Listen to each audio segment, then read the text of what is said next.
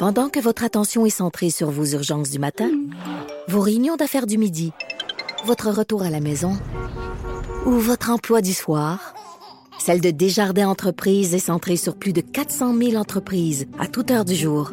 Grâce à notre connaissance des secteurs d'activité et à notre accompagnement spécialisé, nous aidons les entrepreneurs à relever chaque défi pour qu'ils puissent rester centrés sur ce qui compte, le développement de leur entreprise.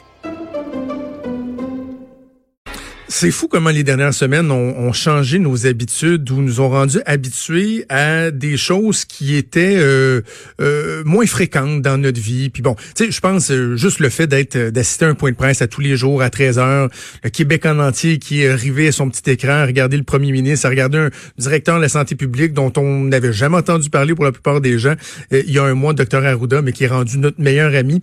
Et je sais parce que moi, ça m'a frappé, puis il y a bien des gens, j'ai vu des commentaires passer un des aspects qui euh, qui nous frappe, c'est le travail des personnes qui font la traduction en langue des signes. Souvent, on va voir aux États-Unis des images lorsque, je sais pas moi, il y a des ouragans, des trucs comme ça. On va voir une personne qui est euh, même physiquement à côté de la personne qui prend la parole, qui va faire la traduction. Au Québec, on on n'était pas tant habitué à ça. Et là, maintenant, ça fait partie de, de notre quotidien. Et moi, je suis impressionné par le travail de ces gens-là. Et je voulais euh, en savoir un peu plus. Et c'est pour ça qu'on va aller rejoindre Cathy Leblanc, qui est interprète en langue des signes au service régional d'interprétariat de l'Est du Québec. Ce sont eux qui fournissent euh, les services de traduction pour les points de presse du premier ministre. Elle a eu l'occasion d'ailleurs de faire la traduction euh, dans, dans un point de presse du premier. C'est Cathy Leblanc qui est en ligne. Bonjour Cathy. Bonjour. Eh, dites-moi, euh, tout d'abord, je suis curieux de savoir quel genre de formation ça, ça prend pour faire le, le genre de métier que vous exercez? Euh, ben moi, la formation que j'ai eue, tout d'abord, j'ai fait des cours en langue des signes à l'Institut Raymond Dewar, qui est situé à Montréal. Euh, par la suite, j'ai fait un AEC. Euh, en, à l'époque, ça s'appelait Communication surdité au Cégep du Vieux-Montréal. Aujourd'hui, le nom a été changé. Je crois que c'est Communication et études sourdes, si je me trompe pas. Et par la suite, j'ai étudié à l'UQAM un certificat qui, à l'époque, s'appelait certificat en, en, interprétation visuelle, qui aujourd'hui est rendu majeur.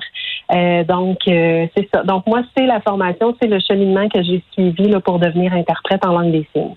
Est-ce que la plupart des gens qui font le même travail que vous avez des, euh, j'appellerais ça, des prédispositions? Est-ce que vous avez une sensibilité envers le, le, langage des signes, par exemple, des proches autour de vous qui sont sourds et muets, ou ça peut être vraiment juste par vocation, par curiosité, par intérêt?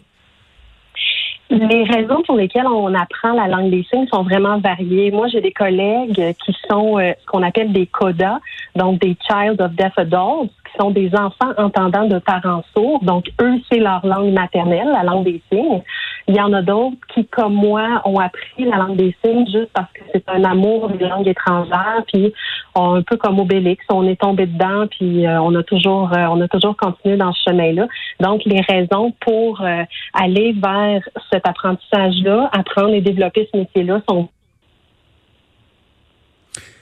Oh, est-ce qu'on a perdu le signal? Est-ce que Mme Leblanc est là? Oui, je suis toujours oui, ah, OK, parfait. Ça, ça avait coupé, désolé.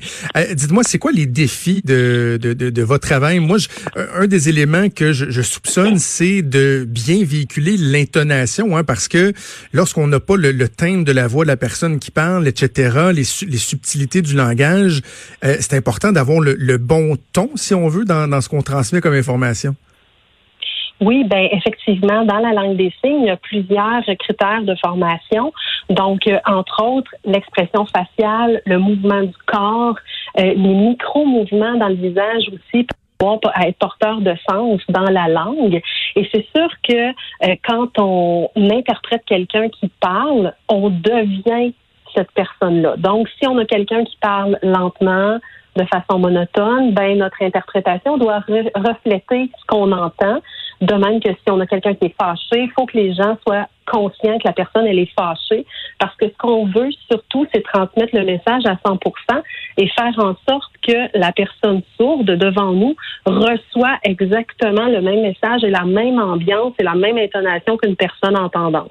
Exactement. Donc, des fois, on a l'impression que c'est que vous êtes vraiment euh, habité par, par le discours que vous transmettez, mais ça fait partie de l'exactitude du message que, que vous véhiculez dans le fond. Là, parce que juste avec un signe, euh, de, de, de, de, de faire un, un, signe, je sais pas moi, sur être à l'écoute, euh, ben c'est différent euh, si la personne est très fâchée, si le dit en riant ou quoi que ce soit. Là.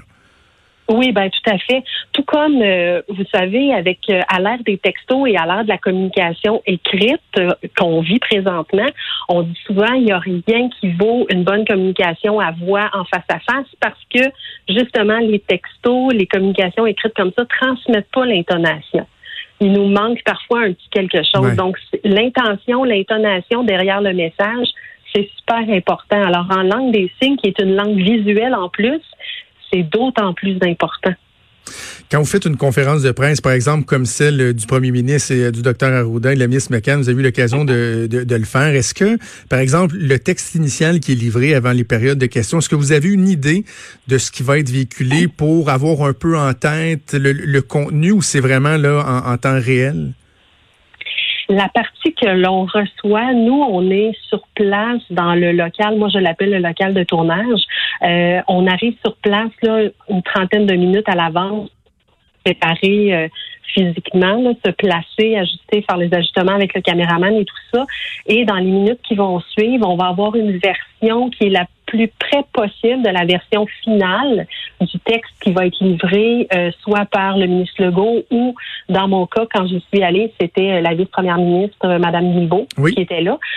donc, on reçoit un peu à l'avance, pas tant que ça, mais un peu à l'avance, on va recevoir le texte. C'est vraiment super important parce que nous, ça nous aide à savoir où on s'en va quand on va s'installer pour interpréter, parce que déjà, toute la partie qui est présentée par les journalistes, c'est la partie, une partie qu'on fait en direct parce qu'on n'a pas les questions des journalistes. Ben Alors, on ne sait pas ce qu'ils vont demander et on ne sait pas non plus ce que les gens vont répondre à ce moment-là.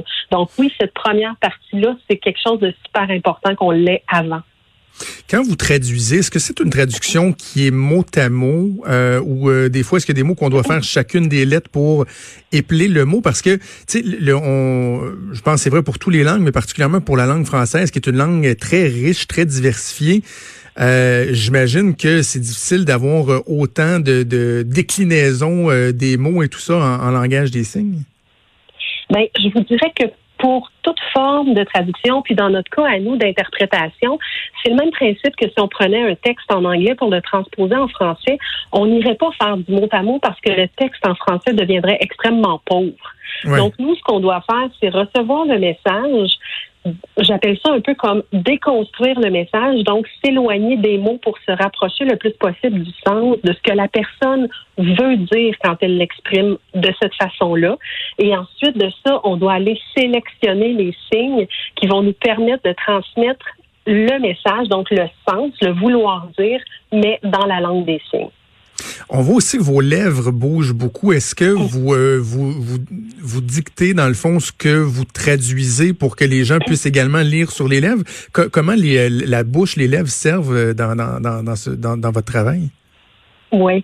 Ben, l'articulation, donc l'oralisation que nous, on appelle, mm-hmm.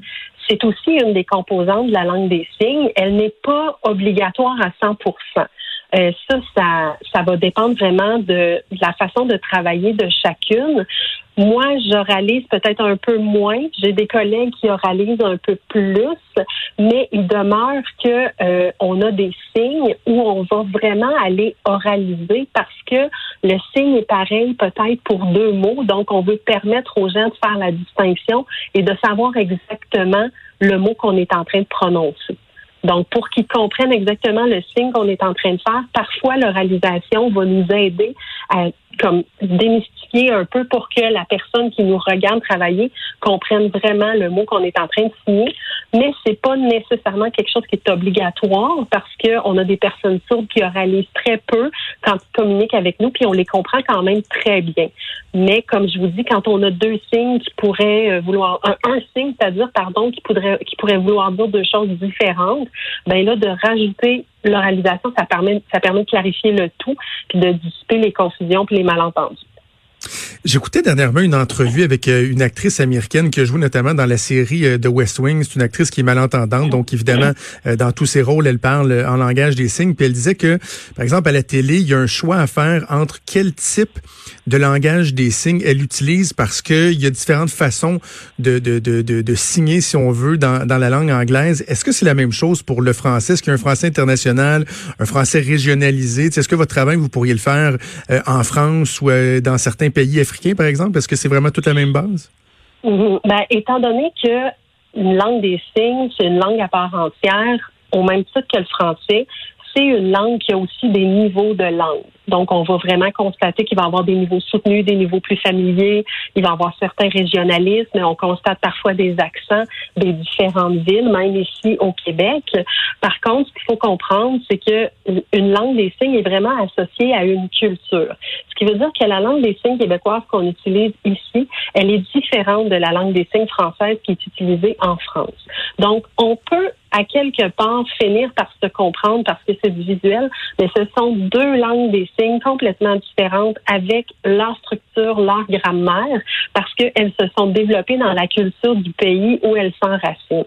Donc, ce qui veut hmm. dire que pour nous, euh, la langue des signes, c'est pas quelque chose qui est international. C'est vraiment rattaché à chacun des pays. Euh, et c'est ça qui est enrichissant, c'est ça qui est intéressant parce que c'est des langues qui sont vivantes, c'est des langues qui peuvent faire des emprunts dans d'autres langues, euh, c'est des langues qui s'enrichissent au contact les unes des autres, exactement comme nos langues parlées à nous. Donc, dans votre travail, vous l'avez dit, il y a, euh, vous avez un choix à faire parce que c'est pas une traduction euh, littéraire, si on veut, mais est-ce que vous sentez une responsabilité quand même lorsque on fait une traduction pour euh, des, des éléments essentiels comme la, sécurité civile, la, santé publique, parce qu'il y a certains choix que vous devez faire dans votre traduction, dans votre interprétation. Il y a une certaine lourdeur, une certaine responsabilité sur vos épaules quand même. Oui, ben il y a quelqu'un qui me posait la question dernièrement qui me disait est-ce que c'est une fierté pour toi d'être allé là-bas interpréter à l'Assemblée nationale? Et j'ai dit ben pour moi c'est pas une fierté, c'est une immense responsabilité parce que on est conscient que moi j'ouvre ma télé à LCN, durant toute la journée, j'ai des mises à jour sur la situation au Québec. Une personne sourde qui utilise la langue des signes n'a qu'une heure par jour où elle a accès à 100% à l'information par la langue des signes, qui est sa langue à elle, sa langue maternelle. Et nous, on est conscients, quand on fait notre travail, qu'on a la charge, on a la responsabilité de transmettre à ces gens-là l'information qu'on reçoit. Parce que on demande tellement présentement, le docteur Arruda arrête pas d'en parler, l'effort public, l'effort de, de, la communauté, c'est par là qu'on va passer à travers.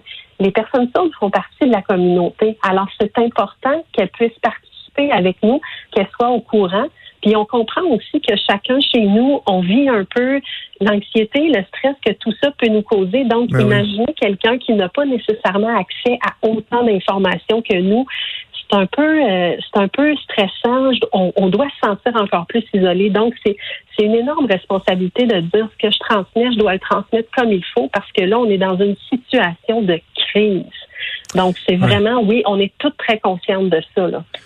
Vous l'expliquez bien, c'est un travail qui est, qui est fort important. Je, suis content qu'on ait pu le mettre euh, en lumière et le, démystifier un peu euh, pour des gens. Cathy Leblanc interprète en langue des signes au service régional d'interprétariat voilà, de l'Est du Québec. Merci beaucoup de nous avoir parlé. Continuez votre bon travail. Ça m'a fait plaisir. Bonne journée à vous. Merci, au revoir. Vous écoutez Franchement dit.